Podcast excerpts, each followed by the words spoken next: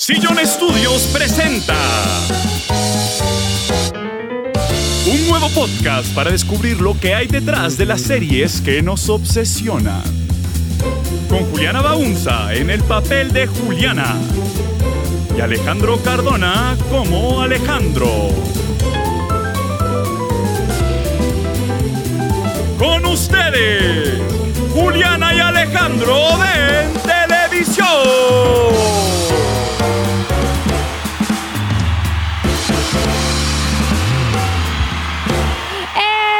Bienvenidos a Juliana y Alejandro Ven Televisión. ¿Por qué haces cara de desastre? Porque después de 80 mil grabaciones sigues haciendo el sonido del público. Déjame, yo contengo multitudes. Esto es Juliana y Alejandro Ven Televisión, un podcast en el que discutimos las series que habitan nuestras pantallas, cómo llegan a ellas y qué pasa una vez escapan al otro lado. ¿Cómo estás, Alejandro? Muy bien, Julián. ¿Estás feliz porque vas a hablar de plata? Un episodio que he preparado como por hijo de mil años. Quiero que sepan que las notas de este episodio son 12 páginas.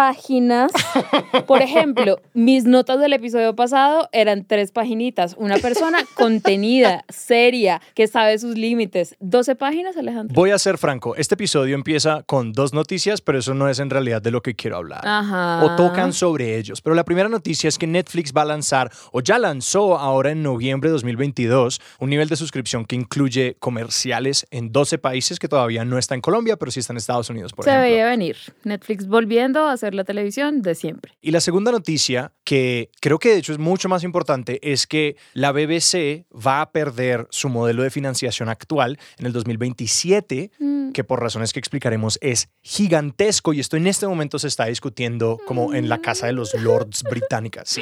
Qué triste. Sonido de violincito triste acá en postproducción, por favor. Porque hoy vamos a hablar de cómo la plata es lo que en realidad le da forma a la televisión, de cómo la financiación le da forma, de cómo Estados Unidos se convirtió en la potencia televisiva que ha sido desde el comienzo, sobre cómo el modelo de la televisión pública de la BBC está muriendo y sobre todo cómo todo esto tiene que ver con que posiblemente tengamos comerciales de vuelta en Netflix si lo elegimos tener. O sea, este episodio nos va a dejar deprimidos. Sí. Listo. Pero vamos a empezar con la verdadera razón por la que yo quería hacer este episodio. Cuéntale a la audiencia cuál fue tu proceso. Yo sencillamente les quería contar sobre el escándalo de los programas de concurso de 1958 en Estados Unidos. Esto es un tema muy específico. Yo no o sea, que solo le interesa como al 1% de la población. Yo creo que le interesa a cualquier persona que se ha visto la película de 1994 con Ralph Fiennes. y John Turturro, Quiz Show. What if we were to put you on 21 and ask you questions that you know? Say the questions that he answered correctly on the test this morning. Well, I think I'd really rather try to beat him honestly. What's dishonest? Nobody has to know. Just us three. It just doesn't seem right. You want to win, don't you? Para mí esa historia pues, me empezó a plantear todas estas preguntas de cómo la financiación de la televisión influye la televisión que tenemos. Pero ¿cuál fue el escándalo exactamente? ¿Qué pasó? Primero voy a dar un poquitico de contexto. Y es que Estados Unidos es un bicho raro en cuanto a cómo ha financiado la televisión siempre en la historia. La gran mayoría de la televisión en el mundo empezó como un experimento estatal. sí, como acá en Colombia, que fue Rojas Pinilla el que trajo la televisión y dijo... armen esta vaina, Yes. ¿cierto? Y estaba bajo el control del Estado, pero en Estados Unidos se inventó la tecnología de la televisión y por ser un país que está conformado económicamente como está, que es pues muy capitalista y todo esto, de una se privatizó la televisión. O sea, desde el principio cadenas como CBS, ABC y esto eran cadenas privadas. Sí. Nunca tuvieron nada que ver con el gobierno de turno. Exactamente. Las cadenas que antes eran las cadenas radiales se convierten en las cadenas televisivas y empiezan a transmitir. Inicialmente, sencillamente, transmitían para vender televisores, como físicos televisores. Sí, el mueble. El mueble, exactamente, porque eran las mismas compañías que lo producían, pero rápidamente pues tú tienes un, un mueble y ya no tienes que comprar una televisión en mucho tiempo, entonces Sí. tocaba hacer algo más. Entonces esa televisión, pues como era privada, empieza a vender comerciales, pero de una manera Mm. muy distinta a como lo hacemos ahora. Yo creo que sé un poquito de esto porque yo vi Mad Men.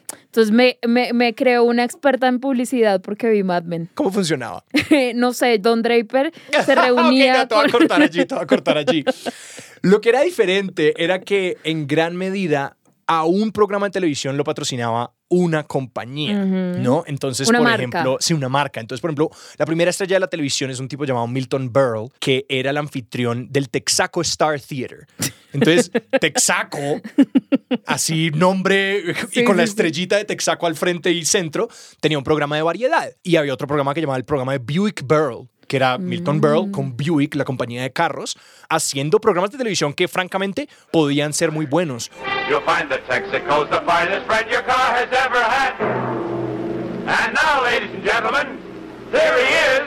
Mr. Television himself, Milton Berle.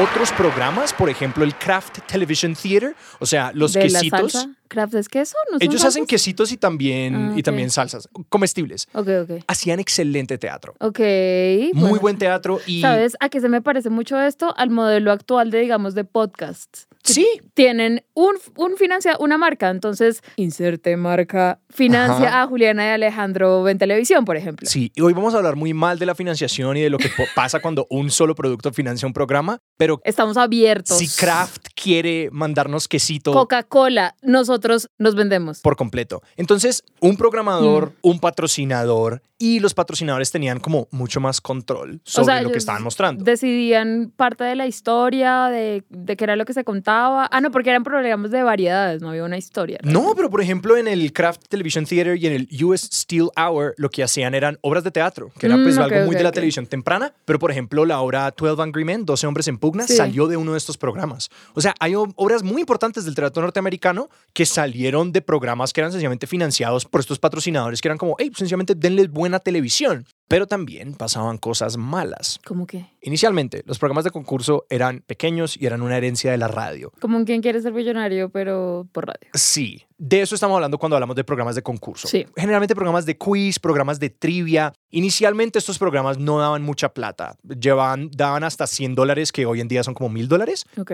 Pero salió un programa que llamaba La Pregunta de los 64 mil dólares, que es una expresión que yo había oído usada en los Estados Sí. Unidos. Es como una expresión Sí. como, ah, esa es la pregunta de los 64 mil dólares. Y es por este programa de televisión de Y los es como, 50. ¿Quién se inventó este, este número tan random y Exacto. específico? Y es porque cada pregunta doblaba el valor del, del premio. Entonces, 2, 4, Ah, ya, 8, ya, 16, 32, 64 Ya, ya, mil dólares. Y se dieron cuenta de que eso, a la gente quería ver gente ganar muchísima plata. O sea, era atractivo. Entonces, los premios subieron, las audiencias subieron y con eso la presión de tanto los productores a nivel de la cadena como los productores del programa. ¿Subió la presión hacia quién? Pues a los resultados de estos programas. Ok, queremos audiencias audiencia. grandes, queremos que estos programas sean vendedores. Y esto nos lleva a 1956, el programa 21 o 21. From New York City, Mr. Charles Van Doren. And returning with $69,500 from Forest Hills, New York, Mr. Herbert Stemple. Es un programa vagamente basado en la idea de Blackjack, como de jugar 21 con cartas, y tenía un único patrocinador, Geritol, un multivitamínico. Welcome back to 21. I'm Jack Barry. You may suffer from iron deficiency anemia. That's a very fancy term for what we call tired blood. And to feel stronger fast, take Geritol. Geritol en este momento ya no existe. ¿O sí? Yo lo googleé y es como hay varios suplementos vitamínicos que se llaman Geritol. No sé si la empresa misma todavía existe. Pero tenían un programa de preguntas y era muy difícil. Tan difícil que la primera vez que el programa salió al aire fue un completo desastre. Los concursantes todos fallaron 17 preguntas seguidas. O sea, imagínate un programa de concurso donde No, no, nadie no, se sabe la respuesta a absolutamente nada. Porque esos programas tienen que tener un equilibrio entre preguntas que tú te sepas y que tú desde la casa digas, esta persona, ¿cómo no sabe esto? Claro. Yo soy más inteligente que esta persona. Y también preguntas que de verdad te corchen y tú digas, ah, esta persona merece ganar más plata y ser millonario porque sabe más que yo. Sí. Y Geritol le dice a los productores como que esto no vuelva a pasar. y los productores se miran y es como, Bueno. nosotros cómo garantizamos eso. Uno cómo garantiza eso. Dándole las respuestas a los concursantes. Eso es exactamente lo que pasa en la excelente película de 1994, 20, eh, Quiz Show. Quiz Show. Este, este episodio de este podcast es una propaganda para que vean ustedes Quiz Show. por Quiz Show. Y como tú bien lo dijiste, ellos empezaron a arreglar el programa por completo. Le daban las respuestas a algunos concursantes, a otros no. no a todos. Sí, básicamente a todos se les dieron las respuestas de las, de las preguntas en alguna medida, pero ellos planeaban como hasta qué punto iba a llegar la racha de alguien y cuando lo iban a reemplazar por alguien más nuevo, carismático. O sea, todo es muy feo. Pero ¿quiénes sabían de esto? Que estaba sucediendo el engaño. Básicamente los productores. Ok. No es claro si, por ejemplo, Geritol sabía, no se sabe si como los altos mandos de NBC sabían, pero al menos los productores del programa obviamente sabían Sí, que claro. esto estaba pasando. Como Pero, habían y- arquitectos. Y el público sí, completamente perdidos. Mira que el público cuando se dio cuenta de que estaba siendo arreglado, dejó de ver. O sea, las Mm. audiencias se desplomaron, Claro. lo cual quiere decir que no sabían y les molestó, pero hubo una encuesta realizada en Miami en la época, en donde le Ujú. preguntaron a la gente y la gente respondía como, "Bah, yo ya sabía que eso básicamente era mentiroso, pero pues... Eso es probablemente lo que tú respondes cuando te preguntan si sabías que estaba siendo engañado. Sí, como yo ya lo sospechaba. Exacto. Entonces es difícil saber, Sí. pero claramente la gente estaba molesta y hubo un poquito de pánico moral alrededor de esto. Para hacer la historia corta, se dan cuenta de que estos participantes están haciendo trampa y que esto era una práctica extendida en básicamente todos los programas de concurso. Ah, como juepucha. muchísimos programas de concurso, porque el escándalo no empezó con 21. Por eso se llama los escándalos de los programas de concurso de los 50, Mm. porque estaba pasando en todas partes, porque esto no estaba regulado, no había como un, un coljuegos que se no, encargara de no había esto. un delegado de rifas, juegos y espectáculos que revisara. Exactamente, y todos los incentivos estaban dados de tal manera de que iba a haber trampa. Ya, ya, ya. Esto llega hasta el Congreso de los Estados Unidos, eh, resulta que no era ilegal, o sea, no había ninguna ley que previniera esto. Luego unas actas de los 60 salen para hacerlo ilegal, pero el daño estaba hecho. Sí. La confianza del público estaba erosionada, las personas ya no querían ver los programas de concurso y de hecho los programas de concurso grandes han nacido en el Reino Unido, no en Estados Unidos. El grande de Estados Unidos es Jeopardy, que es donde tú tienes que responder, dar la respuesta en forma de pregunta, pero por ejemplo en Jeopardy hasta los 80s solo podías concursar cinco veces. O sea, si tenías una racha de cinco, te ibas. Mm. Ok. Y es un legado de eso. De la desconfianza, porque si está ganando mucho una persona es porque alguna trampa está haciendo. Exacto, y piensa en los programas de concurso de Gran Bretaña. En el Reino Unido son súper prolíficos. Mm. Está el gran quiz de, mm, de Navidad, de final de año, es decir, los programas de concurso y de trivia específicamente, como de Sí. conocimiento. Y en general en Europa Sí, hay eso. muchísimos. Yo me acuerdo que cuando estaba creciendo vi muchos de TV española. Veía, Sí. mi favorito era Pasapalabra. Porque en Europa la televisión pública es muy grande. Mm. Pero el verdadero legado de esto, o sea, yo no les estaría contando esta historia si el único legado es como Estados Unidos no tiene buenos programas de concurso. el verdadero legado de esto es el patrocinio segmentado. La gente desconfía de la influencia que puede tener un patrocinador sobre el producto. Mm. Entonces básicamente dicen como, pues para que pueda haber como una confianza del público en la productora, saquen un poco a los patrocinadores de esa relación tan directa con la creación del producto. A partir de este momento se veía mal ver solamente un patrocinador Sí. en el mismo producto y es un legado que vive hasta ahora, como que hay una sensación como rara cuando uno está viendo un programa que es como Red Bull presenta y es como, bueno, Hmm. dependiendo del contenido, confío o no confío en esta vaina. Sí, me acuerdo mucho que cuando empecé a ver Jane the Virgin, la primera temporada, es patrocinada por Target y se nota, o sea, en cualquier escena están como, ay, tengo que decorar eh, la casa de cumpleaños, vamos a Target, allá conseguimos los mejores productos y lo saca uno mucho de la historia, ese product placement tan directo de una historia con una marca específica. Y eh, en ese momento es donde se consolida esa práctica. Ok, entonces ahí empezaron a hacer ya como fragmentos de varios comerciales de, de distintas marcas dentro de un mismo programa. Exactamente. Ahí es, ese es el conocimiento que yo tengo de Mad Men. Ajá. Sí, lo anterior no. en Mad Men cuando empiezan a hacer comerciales, son, ellos llevan varias marcas y como que a cada marca le, la convencen de pautar en ciertos programas. Claro, eso tiene sentido porque previo a eso no necesitas una compañía de producción externa, porque sencillamente haces los comerciales intermediado por la misma gente que está haciendo el programa de televisión. O el programa de televisión Es es, el el, mismo comercial, comercial. ¿no? Como esto es cortesía de tal persona, que me parece una era de los comerciales como muy elegante, Hmm. porque es como, Quesitos Craft te trae una hora de teatro. Yo soy, yo diría como, Quesitos Craft viven en mi corazón por Te siempre. amo. Es como, qué estilo, qué Sí. clase. Y entonces ahí cambia algo de la relación de las marcas con las series en las que están pautando, porque cuando ya no eres el único dueño de esta serie, como que los creadores de la serie pueden empezar a hacer unas cosas que a ti te disgustan y es como, pues, de- de- deje pautar acá. Claro, Adiós. y tienen ese espacio de negociación como, ok, a tal marca le molestó esto, pero qué Mm. tal una marca más novedosa quiere meter su pauta por acá. Igual hay una relación siempre de presión sobre Mm. como el tipo de programas que van a acompañar los productos, pero pues esa relación se hace un tanto más flexible Sí. cuando no es una relación tan increíblemente directa. Esto es algo que solamente podía pasar en Estados Unidos, precisamente por lo que mencioné antes de la televisión privada y pública, porque nadie tenía televisión privada en esa escala en esa época. Por ejemplo, mientras tanto en el Reino Unido no había ningún comercial de ningún tipo en, ¿En la ningún BBC. momento? De ningún tipo. Ay, qué hermoso. Yo sé. Qué adelantados. Cuando yo empecé a darme cuenta de esto, yo era como, ¿cómo es posible que la BBC no tenga comerciales? Lo cual nos lleva a parte 2. ¿Por qué Latinoamérica y América en general Mm. es un bicho raro en cómo armó la televisión?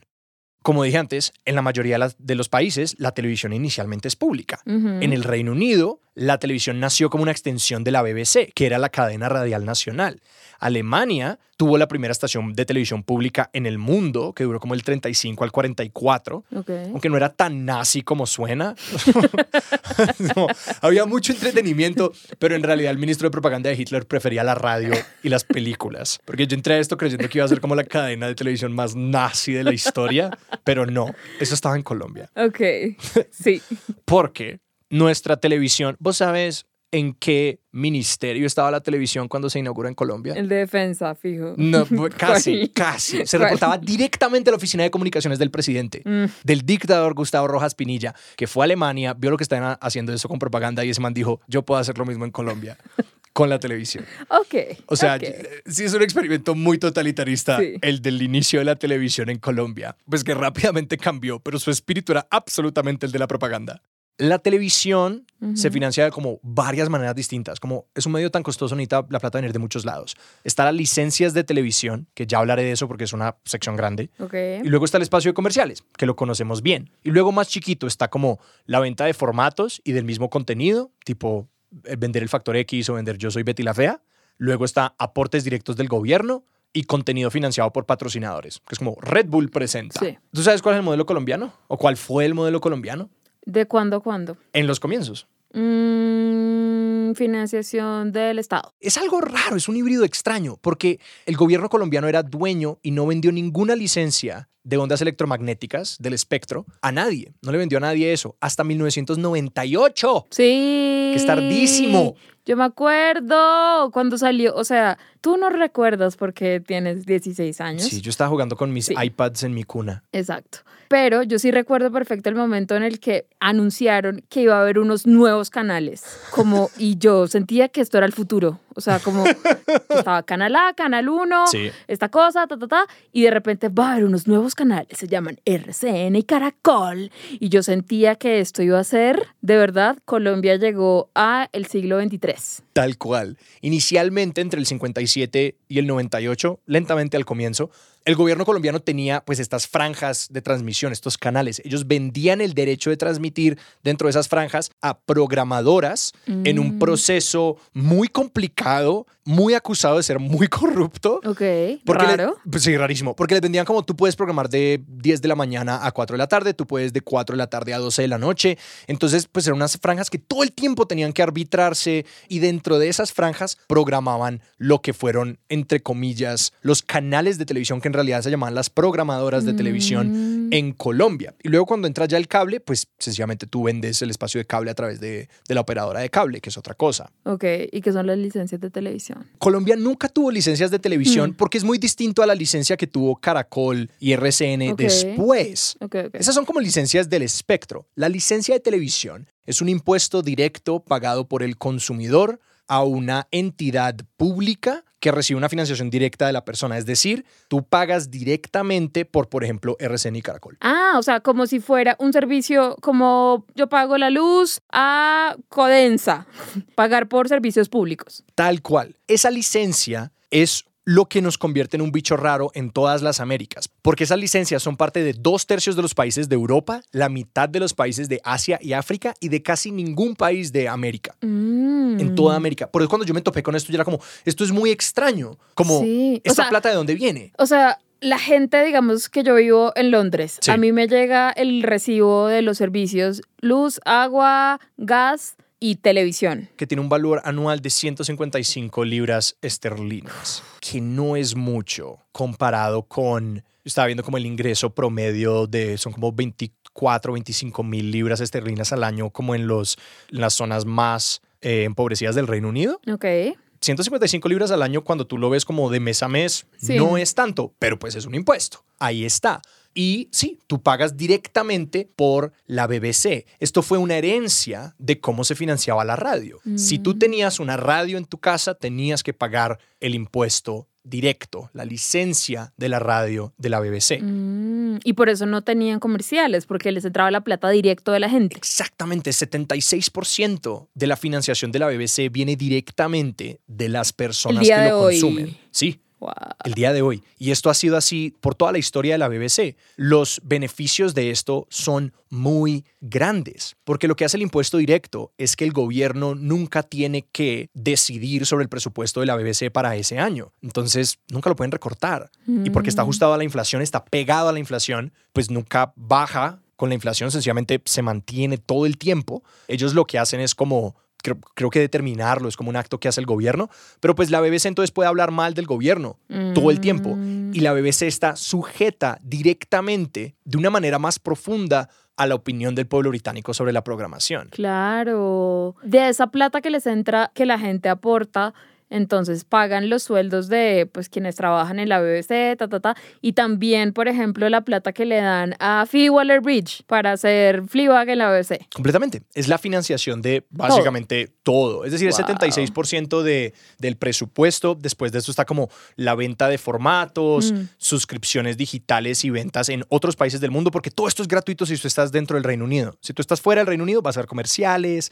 de Mm. pronto te va a tocar pagar algo por ver contenidos. Cuando venden The Crown a Netflix, como coproducción con Netflix, pues Netflix lo puede vender en el resto del mundo, pero esto es gratis y sin comerciales por completo para todas las personas que estén al interior del Reino Unido. Pero tienes que pagar ese impuesto al final del año y esto es súper contencioso. La gente, básicamente la mitad de la gente en el Reino Unido odia la, la licencia o dicen que no es un buen mecanismo y que deberían hacer otra cosa. Qué raro, ¿y por qué la odian? Hay pues varios temas. Uno es como, pues ahora con el mundo polarizado, imagínate pedirle a la gente que financie cualquier medio de Sí, sí. comunicación. Entonces, si la gente está en desacuerdo con eso, pues se ponen muy bravos porque dicen, además, esta es mi plata entrando allí. Mm. Pero pues básicamente la razón por la que esta licencia está a punto de morir fue porque fue como un- una movida de salida de la ministra de Cultura de Boris Johnson, como Boris Johnson contra las cuerdas, y anuncian que van a abolir la licencia y que esta licencia es la última, que va a durar hasta 2027 y ahí va a acabar. Entonces a mí todo, todo esto me molesta enormemente porque aunque hay otras maneras de financiar este tipo de televisión, la BBC indudablemente va a sufrir. Claro, y realmente la calidad de, de, pues de series y de programas de variedades y de productos culturales que han sacado sin parar es impresionante. Es una escala de la que yo no tenía ni idea. Es impresionante. A mí me pasa mucho cuando salen todos los fines de año estas listas de las mejores series del año. Generalmente, pues casi todas las páginas que yo sigo son gringas, ¿sí? Sí. Y la mayoría de series que están son gringas y cuando incluyen una británica es algo como Fleabag que se vuelve pues ya una sensación mundial. Pero hay una página que yo sigo, pues un periódico que se llama The Guardian, Sí. que es británico, y cuando le- leo la lista de las mejores series del año en The Guardian, hay un montón de cosas que yo sé como, ¿y esta serie qué es? Y yo como me perdí de esto. y las describen y son unas trampas yo, yo, ¿por qué no estoy viendo esta vaina?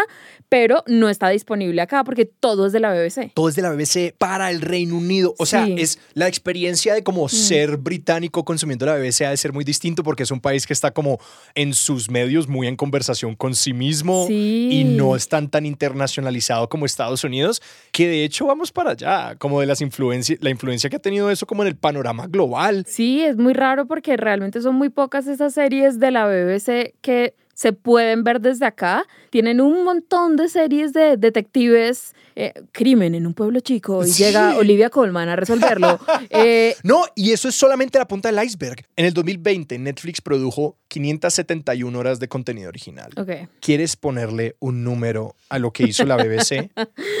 Ah, ya sabes que va a ser descomunal. Sí. em, Juguemos este juego en casa, querido oyente. Sí, eh, 571 Netflix, entonces digamos que casi el doble, mil horas de contenido. 29.800 horas de contenido original producido Ok. por la BBC. Esto incluye BBC Radio, pero también BBC 1, BBC 2, los otros No. canales de televisión, la programación original para streaming, las estaciones de radio y de televisión local. Es demasiado. Todo esto por 155 libras al Año no, para cada hogar que tiene un televisor, menos si es un televisor a color. Sin comerciales, por 29 mil millones de horas. Correcto. O sea, querido oyente británico, No tenemos ninguno. sí tenemos. Hay alguien allí oyéndonos. Si tú odias la BBC y quieres acabar con el impuesto, solo déjame preguntarte, why? ¿Y cuál es la alternativa? Sí, o sea, que, que quieren encon- o sea, Yo de igual, hecho tuve esta esto- conversación con un par de personas británicas. Llegamos hasta este punto. Yo les pregunté a ustedes qué les parece la licencia y me dijeron queremos, no me parece, creo que debería haber otra cosa. Y cuando les pregunté cuál es la alternativa se quedaron sin palabras y esa es la situación en la que está el Parlamento ahorita mismo. Que- Claro, Alejandro y yo esto lo estamos hablando desde la completa ignorancia de, o sea, Claro, de lo la más, lo más británico que tenemos británico, sí. nosotros es Es que yo leí esos tweets sobre Sí, el tipo que fue a un ya. colegio británico. y ya, y ya, y que vimos The Crown. Pero Sí. entonces no entendemos muy bien la situación, pero de verdad me pregunto por qué. ¿Por Sí, qué? ¿Por qué es, quieren es- acabar? es una movida muy divisoria porque yo sospecho que es porque nunca se han detenido a mirar como las alternativas, que ninguna alternativa es buena. Sí. O sea, se ha hablado de la privatización, No. de la comercialización. No. Lo que parece que va a pasar, o las noticias más recientes en el momento de grabación de este podcast, que esto puede cambiar mucho, es decir, tienen hasta, Mm. tienen un par de años más para anunciar lo que va a pasar, más. que va a ser como un impuesto municipal, un impuesto municipal que tú pagas a través de como tu impuesto por vivir, como de la vivienda por tu casa, entonces sería basado en el estrato y se movería como dependiendo de tú en dónde vives y los servicios como de radio y de internet serían opcionales y tú podrías pagar por la suscripción. Es decir, indudablemente la BBC va a recibir menos plata Ay, y va a haber recortes sustanciales que van a impactar la programación para el interior y para la exportación del Reino Unido. Estamos en un, en un momento tan raro de la televisión en la que como que todas las formas de hacer televisión, todas las plataformas de streaming, todos los canales, están pasando como por una adolescencia rara de no sé cuál es mi identidad, no Sí. sé qué soy, ni quién soy, ni a dónde voy. Entonces están como cambiándolo todo, pero como que prueban una cosa, no les gusta, hacen otra. En todas partes todo el mundo está como en un periodo de transición muy confuso y no sé cuándo se vaya a acabar. Y se va a volver peor antes de volverse mejor. Sí, porque aquí se vienen los comerciales en Netflix. sí. ¿Tú quisieras recapitular como lo que está pasando en el mundo del streaming como en este momento, noviembre de 2022? Uf, ay, depende de cuál plataforma de streaming estemos hablando, porque Sí. cada una está pasando por su propia crisis de identidad. Por ejemplo, HBO Max, que hace poco se fusionó en una de estas mergers corporativos. Warner Media con Discovery. ATT con Discovery, que es la papito de Uf, Warner por Dios. Media, pero es decir, como conglomerados, dos de los conglomerados de telecomunicaciones más grandes Sí. del mundo se fusionan en una movida que debería ser ilegal. Resulta que HBO Max, que es una plataforma que llegó apenas el año pasado a Latinoamérica, el próximo año va a desaparecer porque van a hacer otra nueva plataforma que va a ser una fusión de HBO y Discovery. Ajá. Y es como, señor, Esto, hasta- sí, o sea, es la consolidación una vaina horrible y esa marca de HBO está en enorme peligro sí. porque Discovery es una marca conocida por como su deseo de eficiencia y de recortar costos extra Mm. y estos hacer programas programas baratos. Exacto, y estos programas mega costosos que hace HBO y mega prestigiosos y donde le dan cantidades de control a los creadores, pues están claramente en peligro. Y es un momento como de esta entrada de rivales a la industria, por lo que por primera vez, como en 10 años, Netflix perdió suscriptores hace un par de cuartiles que han repuntado un poquito. sí. Pero es decir, la vaina está desestabilizada. Entonces sí, Netflix va a agregar un nivel con suscriptores Más barato. más barato en 12 países, lo cual indudablemente va a cambiar la experiencia de lo que es ver Netflix y también creo que va a como continuar este camino de como la pérdida gradual de prestigio de Netflix. Sí, desde hace unos años ellos estaban con esa estrategia de ser todo para todo el mundo, ser el Walmart de Sí. las plataformas de streaming y durante un tiempo todo el mundo dijo, puff, este, esta es la forma de hacer las cosas, les está funcionando hasta que pues ya dejó de funcionar. Entonces ahora todo el mundo está confundido y una vez más volvemos al refrán de la televisión vuelve a ser siempre la televisión vieja. The new television is the old television. Sí.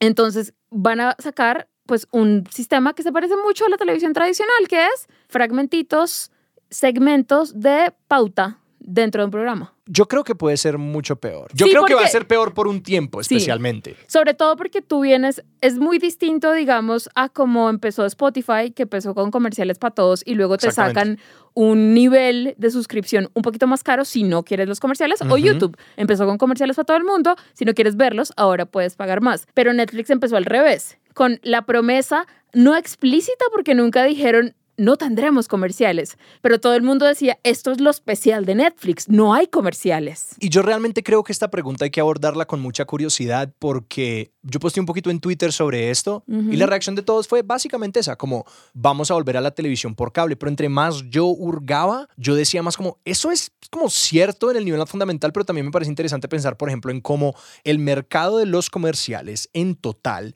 según Reed Hastings, el CEO de Netflix, no está creciendo, se está Mm. haciendo más pequeño. Entonces, de hecho, si tú quieres que la gente patrocine en tu servicio, necesitas competir. Ay, no. Es decir, rebajarte, ¿no? Como cada vez darle una mejor opción a las personas que quieren pautar en servicios tan costosos como por ejemplo puede ser Netflix versus pautar, por ejemplo, yo qué sé, en las grandes cadenas de televisión nacional en Claro. Estados Unidos y luego acá en Colombia. Eso tiene una influencia interesante que es distinto a lo que era la televisión por cable antes, cuando era el lugar para mostrarte las cosas. Hace nada me compartiste un artículo de The Intelligencer y en ese artículo hablaban de una noticia muy importante para este episodio, que es que Netflix ahora va a hacer un partnership con Nielsen. que Nielsen es como la gran agencia de ratings de Estados Unidos, que antes del streaming, medir las audiencias y la retención de públicos era súper difícil. Literalmente tenían que llamar a las casas y preguntarle como, ¿ustedes qué están viendo en este momento? o sea, era súper absurdo y era una manera como por proxy de ver qué programas estaban siendo exitosos. Claro, y para así saber, ok, cuáles tienen más alcance ver cuáles son más valiosos para una marca. Claro, que es súper interesante porque uno, Netflix hasta ahora ha sido como una caja negra de ratings.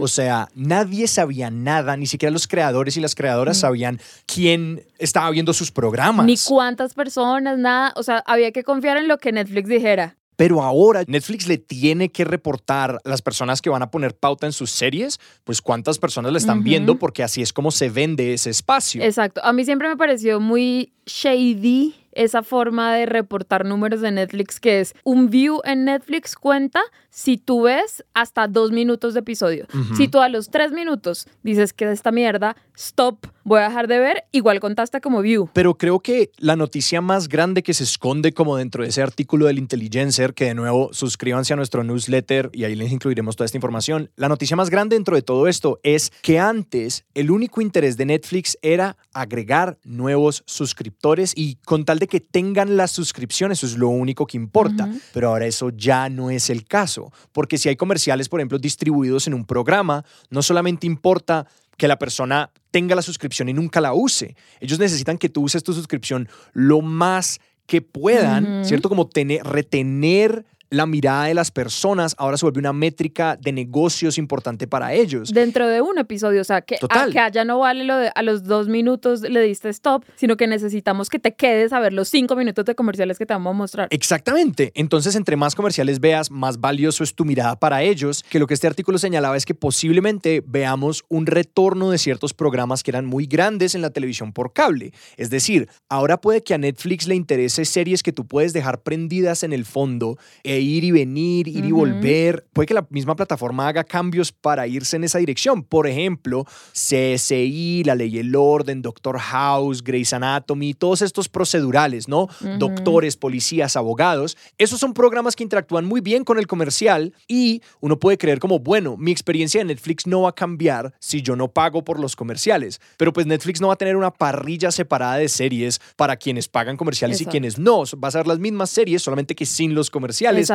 Pero esa naturaleza de la serie va a cambiar. su estrategia hasta ahora, como mencionaste, era necesitamos nuevos suscriptores siempre. De hecho, ni siquiera les interesaba retenerlos. Como que les valía huevo si tú pagas la suscripción y al mes te cancelas y luego vuelves en tres meses. Súper, genial. Lo importante es gente nueva, gente nueva, gente nueva y por eso hacían tantas series en distintos países. Sí. Ahora, como lo que va a importar no es eso, seguramente van a empezar a probar este tipo de series que hasta ahora no han hecho con éxito, que te tiene a la gente ahí pegada sin Ujú. cancelar las suscripciones. Ellos anunciaron como vamos a hacer menos series, vamos a invertir menos plata, vamos a pensar más nuestras apuestas. Entonces ahora seguramente también van a empezar a pensar un tipo de serie que hasta ahora no han hecho. Y cambia también la estructura interna de los episodios de las series que vamos a ver. Total. Porque hasta ahora, si tú ves una serie hecha en una plataforma de streaming, no tiene estos descansitos cada 15 minutos que, por ejemplo, cuando ves Friends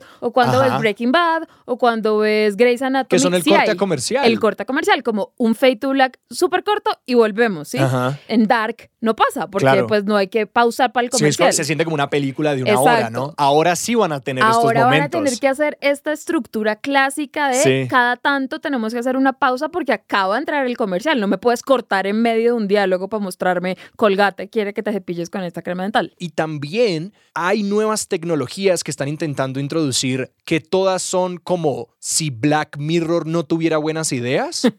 Por ejemplo, toda la idea de los comerciales programáticos, como los comerciales Sí. que van dirigidos a ti, está hiperpotenciada por el ecosistema donde vive Netflix y como los comerciales para ciertos productos. Por ejemplo, Peacock, que es la plataforma de NBC, trabajó con como grandes marcas para que el actor principal de la serie que estaban sacando fuera el que te anunciaba los comerciales. Uy, no, es muy, es muy raro. Lo cual me parece chimbísimo. O sea, Me parece muy raro. Yo no estoy ideológicamente en contra de que Netflix ponga comerciales. O sea, es su plataforma. Tienen derecho a lo que les dé la gana, todo bien. Si quieres poner comerciales, yo probablemente entonces pagaré la suscripción más cara para no tener comerciales. Y seguramente hay gente a la que no le molesta y, está, y prefiere pagar menos y comerse uno que otro comercial. especialmente la gente mayor que está acostumbrada a la televisión de antaño, no Sí. les va a molestar probablemente. pero sí me angustia mucho el estado de caos en el que siento que están todos. O sea, seguramente estos manes tienen 48 mil asesores, asesoras, todo el mundo, todo está súper planeado, pero como se lee desde afuera, es como un pánico completo de parte de todos y como una improvisación constante. ¡Ah! ¿Qué hacemos ahora? Pues de hecho Netflix es muy buena proyectando confianza porque aunque su acción es de las que más se ha desplomado en el último año, perdió como creo que algo así como 60 o 70% de su valor, repuntó con este anuncio porque sí se veía como, bueno, pues esta es la manera como esta compañía Mm. sobrevive. ¿Cómo sobrevive esta compañía cuando ya no es el único jugador, cuando ya no tiene definitivamente el monopolio en Norteamérica, en Estados Unidos y Canadá? Y aunque todavía lo tiene en el mundo, pues ya están entrando todos estos otros competidores, estamos en un medio de una crisis de la inflación, en una crisis del costo de vivir. Entonces las personas quieren opciones más baratas. Y tú me contaste en algún momento, no sé si fue en el programa o comiendo, almorzando. Nosotros no hacemos nada más Sí. que ver televisión. Nosotros hacemos este programa Trotando, nadando. Sí, de fiesta, no importa. Eh, me contaste que obviamente cuando Netflix hizo contratos con, no sé, Pepito, el creador de tal serie, Sí. en el contrato en ningún lado decía, pondré comerciales en medio de tu serie. sí, sí. Entonces algunas series van a tener que no estar disponibles en estos 12 países. Sí, es una pequeña donde- ruguita que pusieron en la página que es como algunos programas no van a estar Muy raro. en el nivel de Y entonces- comerciales y están como trabajando para solucionar ese bollo. como renegociando con esta gente que si yo soy una creadora de una serie, entonces sería como que están en una posición muy extraña de, uff, te podría pedir como una una platica extra, como una cosa chévere, pero si te pido demasiado, entonces no me vas a poner el programa y no va a estar disponible en lugar donde me sirve que está disponible. Todo es un bollo. Es decir, sí estamos, creo que la palabra que usaste, la de la, de la adolescencia, es Sí. exactamente la etapa por la que estamos a punto de pasar con todos estos servicios, porque Disney Plus va a agregar Mm. comerciales en diciembre. Y creo que particularmente en Latinoamérica,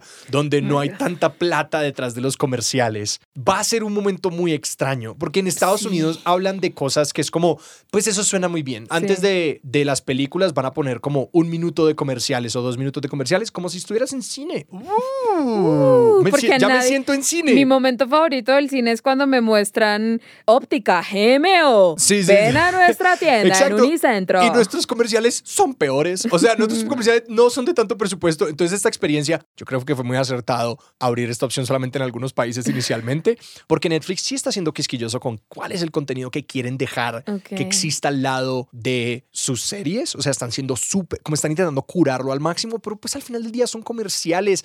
Y yo soy parte de la generación, tú no, que detesta los comerciales porque me tapo los ojos para no ver uno, tengo todos los ad blockers. Entonces, sí, va a ser un momento torpe. Y hay una tecnología más, porque de nuevo, cuando la gente dice como vamos a volver a la, a la televisión por cable, yo soy como, no, va a ser peor. Sí. Amazon y NBC están trayendo al mercado en este momento un producto que puede vender espacio de product placement y de comerciales dentro de la serie. Y yo creo que algunas series, vamos a ver qué tan, tan exitoso va a ser este experimento. No. Por ejemplo, yo grabo la serie con una lata, pero la lata es toda verde.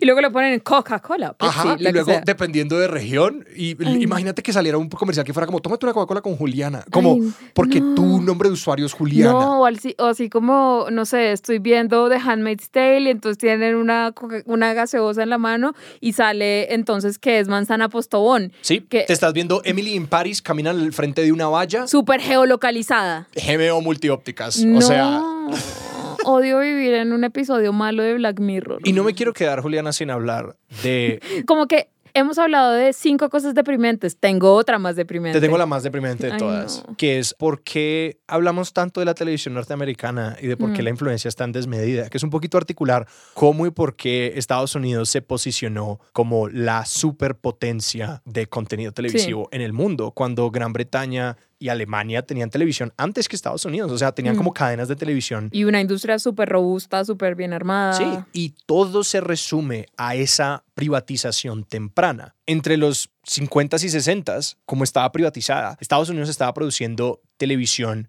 con mayores presupuestos y mejor producción, Mm. porque ese espacio comercial era enormemente valioso y también por ese mismo nivel de competencia, la exportación de la televisión era una parte esencial, vital de cómo ellos financiaban la televisión. Mm. Entonces, mientras que pues, en- esos incentivos no existían tanto en Europa, donde las licencias públicas, todo bien, financian la televisión. Con eso tenemos suficiente plata para que vamos a ponernos a vender. Exactamente, no hay un incentivo tan fuerte como por maximizar todas las ganancias en todo lo posible, pues que es lo que hace la privatización de cualquier industria. Ganancias, ganancias, ganancias es donde están los ojos. Esa industria se consolida al interior del país y empiezan a exportar salvajemente a Latinoamérica y a Europa. Por eso acá vemos tantos programas Alf, Full House. Totalmente, especialmente Adams. desde los 80s. Sí. O sea, en los 80s esto ya se volvió el, El ultra boom, boom. por la televisión por cable, Mm. porque era aún más fácil como guardar los shows y reexhibirlos luego Claro. en otros países.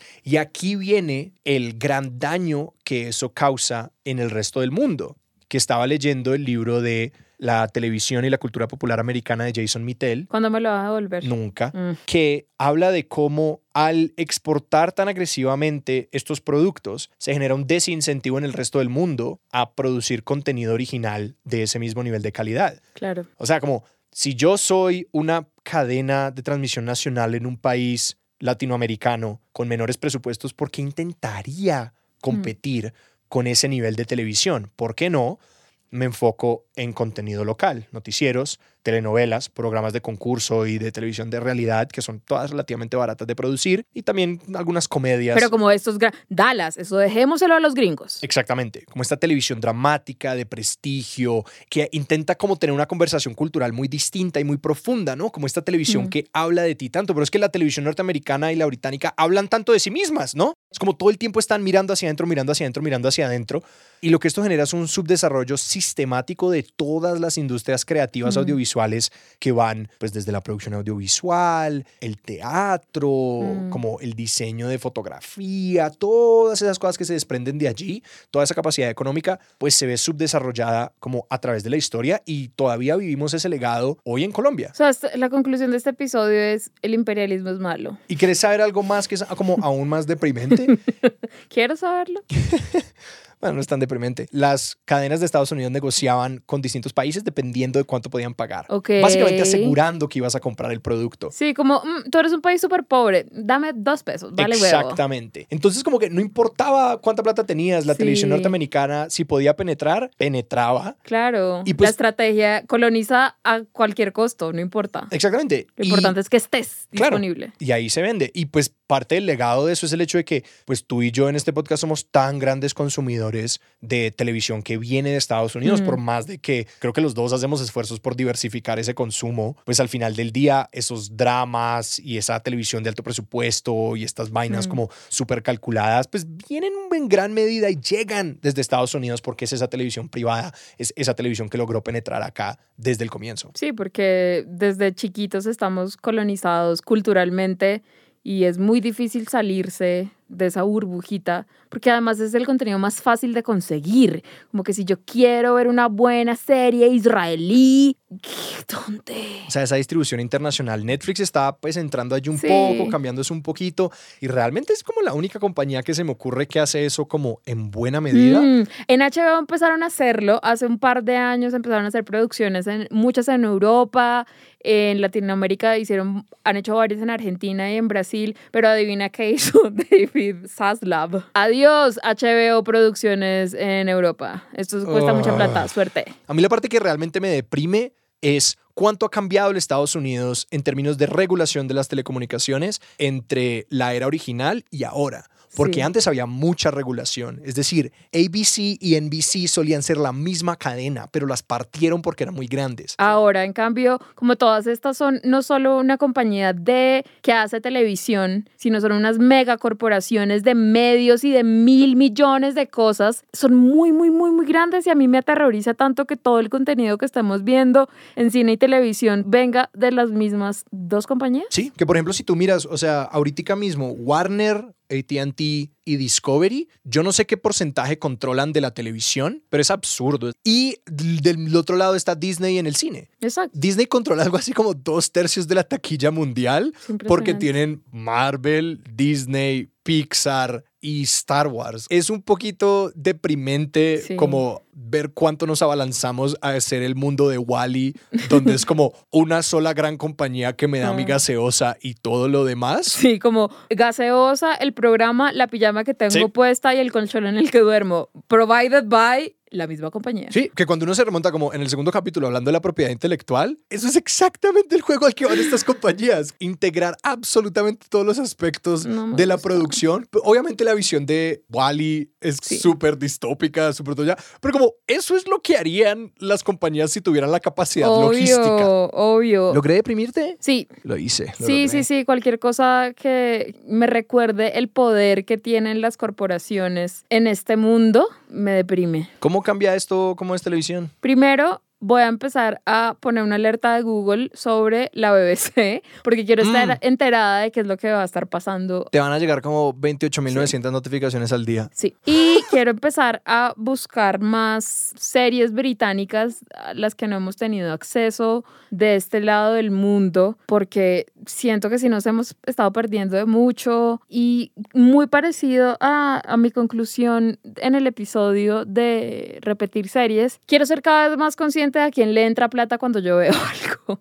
No porque vaya a cancelar mis suscripciones, pero sí de pronto porque a veces me quiero deprimir un poco más. Sí, porque es muy difícil como... pues, Salirse. salirse, ¿no? Como no operar dentro del sistema. Es básicamente imposible, especialmente si uno quiere pues continuar viendo estas cosas que son importantes para Y uno. haciendo un podcast sobre televisión, ¿no? Exactamente. Claro, claro que podrías no ver televisión Sí. y no consumir nada de esto y no darle plata a ninguna de estas corporaciones, pero necesitamos comer, Alejandro y yo, porque decidimos dedicarle nuestra vida a este tema. Entonces ya estamos con las manos muy metidas en la masa. Juli, muchas gracias por escuchar mi cátedra de historia de la televisión por una hora. Con mucho gusto, me encantó eh, el giro que tomó y que hayamos empezado en quiz shows y escándalos en 1958 a las corporaciones son malignas, por favor, destruyámoslas. Este episodio es sobre la desregulación. Si ustedes quieren saber más sobre este episodio, suscríbanse a nuestro newsletter que está en julianaalejandro.substack.com. O en cualquiera de nuestras redes sociales que son arroba Juli y Alejo Ven TV en todas partes. Pero de veras suscríbanse al newsletter porque es hermoso. Yo les pongo gráficas, les ponemos imágenes, Sí, es muy videos. bello. Realmente nos queda más y más bello cada semana. Gracias, estamos ya llegando a la mitad de nuestra primera temporada, ¿puedes creerlo? Así es. Así que compártanle el podcast a alguien. Sí, si les ha gustado, pongan en sus redes, hey, esto me gustó, está chévere, escúchenlo. Ernesto, haz lo tuyo. Juliana y Alejandro Ven Televisión es un podcast de Sillón Estudios producido por Paula Villán. Producción ejecutiva de Sara Trejos y escenografía por Leslie Guzmán. Nuestra banda la dirige Juan Esteban Arango. Soy Ernesto Benguechea y para ustedes, querido público, buenas noches. Lucille Ball and Desi Arnaz will be back next week at this same time.